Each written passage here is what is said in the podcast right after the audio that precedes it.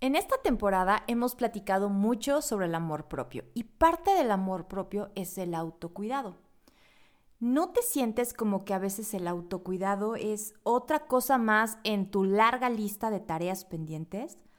Tal vez sientas que necesites cuidados personales y eso te lleva a googlear, a buscar en diferentes redes sociales sobre ideas de autocuidado y aparecen un millón de sugerencias y lo que para uno es el autocuidado, para otra no lo es. Y puede ser que terminemos a veces un poco más confundidas que al principio o incluso más estresadas por tantas cosas que tenemos que hacer acerca del autocuidado. Así que para que no te estreses, te tengo una solución simple. Yo veo el, el cuidado personal en términos de siete pilares.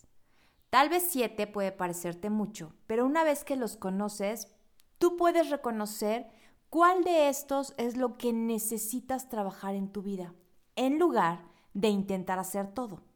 Lo que sí te puedo asegurar es que estos siete pilares de cuidado personal trabajan juntos y te van a brindar una sensación de plenitud en tu vida mujer, psicóloga, esposa, mamá, amiga, emocional, sensible, todo al mismo tiempo y todo en esta vida. Yo soy Vi Morales. Todo lo que soy y voy descubriendo de mí me enseña cómo amar el caos.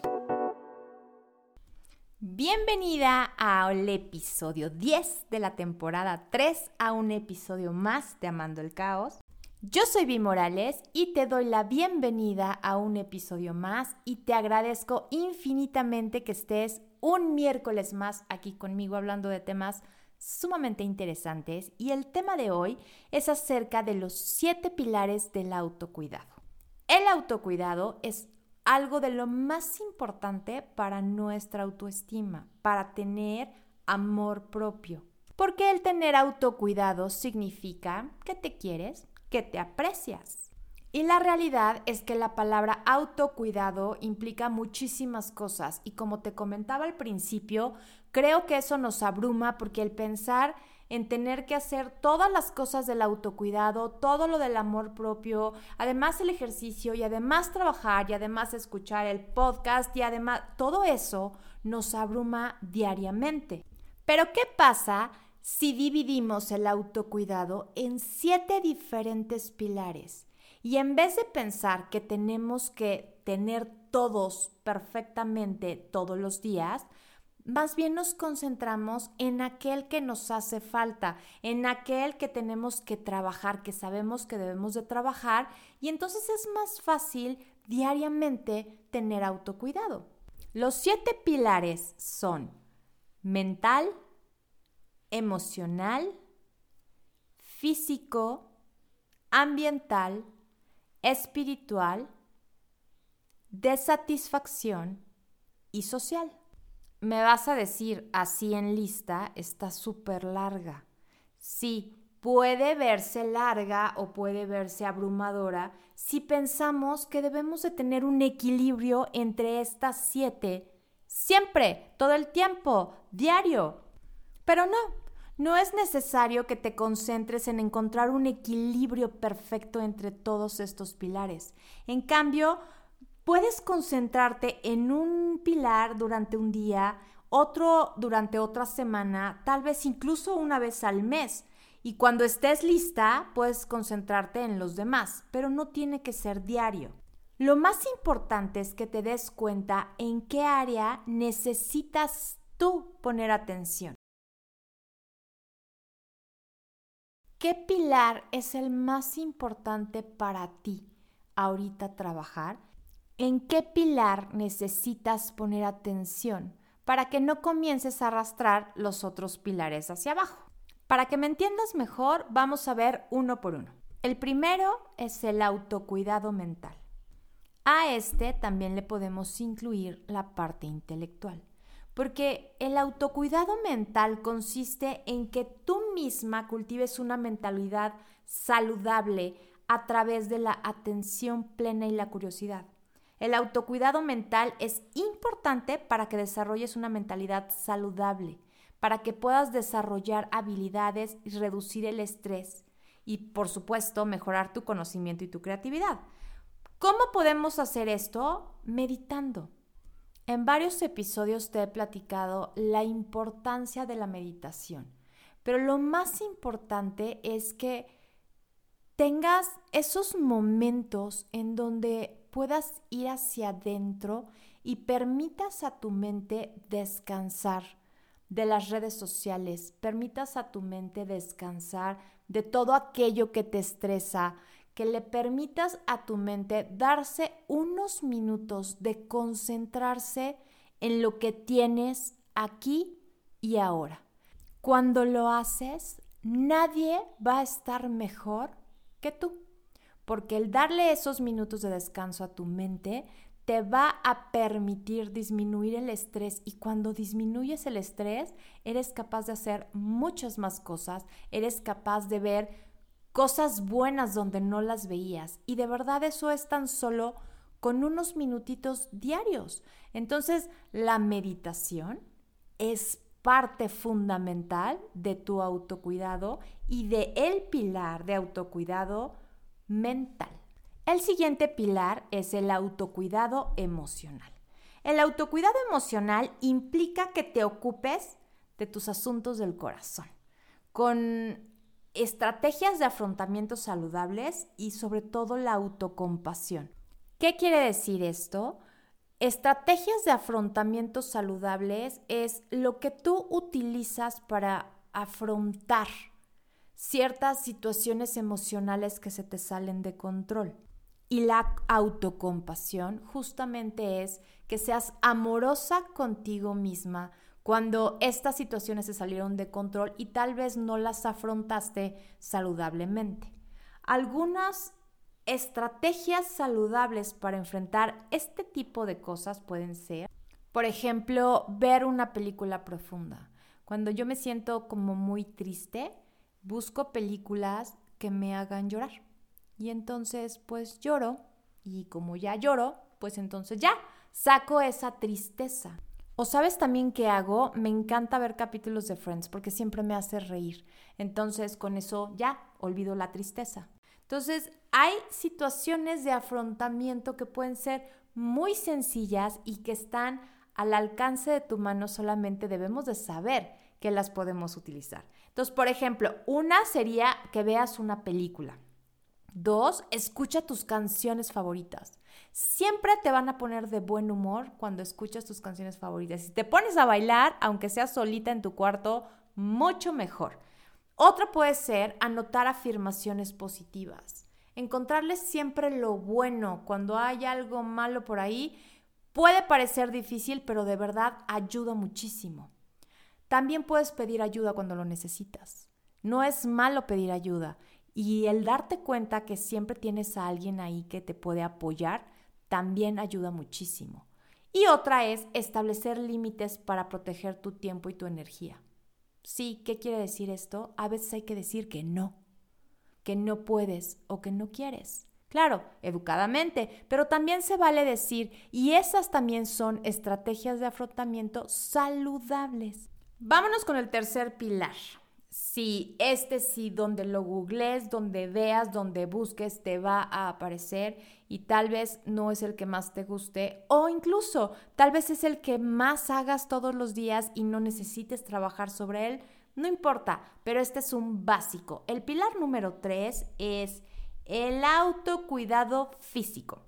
El autocuidado físico definitivamente implica cuidar de tu cuerpo, con ejercicio, con nutrición, con una buena higiene, con un sueño adecuado. La verdad, cómo nos gusta desvelarnos y es tan necesario el sueño profundo para poder descansar, para que nuestro cuerpo se pueda reparar. Realmente qué mal nos sentimos cuando nos desvelamos, pero ah, cómo nos encanta. Pero la realidad es que cuando practicas actividades que benefician a tu físico, tus niveles de energía se incrementan y cuando te sientes bien, realmente te puedes comer el mundo. Por eso creo que no hay mucho que decir para este pilar más que comas en horarios regulares, bebas mucha, mucha agua, suplementate. A veces te sientes mal y lo único que te falta es alguna vitamina por ahí. Eso es importantísimo también, dormir de 7 a 8 horas. Y la verdad Comer regularmente implica comer sano, pero también implica que nos demos nuestros gustos, porque como se los he platicado otras veces, también el alma necesita comer y hay comida que alimenta el alma. Entonces también date esos gustos. Y ahora vamos al pilar número 4. El pilar número 4 es el autocuidado ambiental. ¿Qué quiere decir esto? Implica cuidar tus espacios, tus lugares que te rodean. Mientras más cuides todo ese lugar que te rodea, más te va a ayudar a ser próspera y a sentirte con un sentido de pertenencia en donde estás. Un espacio ordenado siempre te va a hacer sentir mejor. A lo mejor tú piensas que no disfrutas de tu trabajo, pero el lugar en donde estás, el escritorio está todo lleno de cosas, o a lo mejor no tienes una buena iluminación o le falta una plantita, no sé. El punto es que tú veas que le falta a estos lugares y a lo mejor si arreglaras ese espacio, disfrutarías inmensamente tu trabajo. Y tú piensas que no te gusta tu trabajo cuando en realidad no te sientes cómoda en tu ambiente. Por eso el autocuidado ambiental es muy importante y es parte de uno de los pilares que podemos ver para sentirnos mejor. A lo mejor va por ahí, va por ahí el que no todos los días te estás sintiendo bien.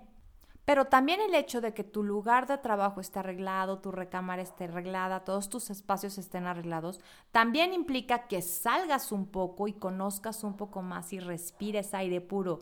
Eso también es autocuidado. Por eso los ejemplos de autocuidado ambiental pueden ser organizar tu espacio de trabajo para que sea sumamente cómodo y bonito. También puede ser explorar un nuevo lugar, aunque sea en tu ciudad. Podemos explorar algún lugar nuevo. Ordenar tu espacio vital, o sea, tu recámara, para que puedas descansar muy bien. Salir a caminar de vez en cuando también ayuda mucho y entonces incluso hasta meditas un poco, piensas un poco y ya estás ahí trabajando dos pilares en uno. ¿Y por qué no? También el que utilicemos nuestros cinco sentidos. Por ejemplo, prender una vela siempre favorece mucho los ambientes. El que pongas una iluminación bonita. Incluso el que tú te pongas ropa cómoda. El tomarte un té o un café. Una bebida caliente siempre cae muy bien. Hay muchos, muchos ejemplos de cosas que podemos hacer para mejorar nuestro ambiente.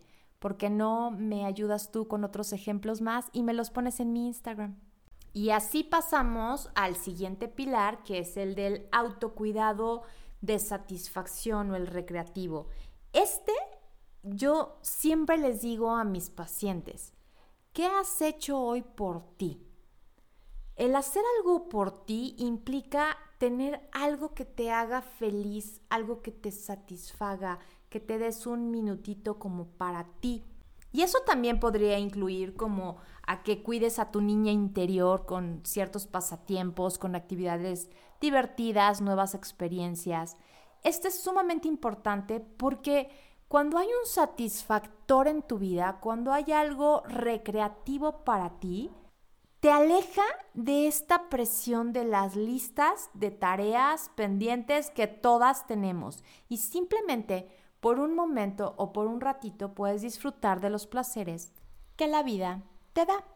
Por eso, ejemplos de autocuidado recreativo puede ser que le dediques tiempo a tus pasatiempos favoritos, a tus actividades que más te gusten, pero que lo pongas como parte de algo que es necesario para ti, no hay cuando tenga tiempo.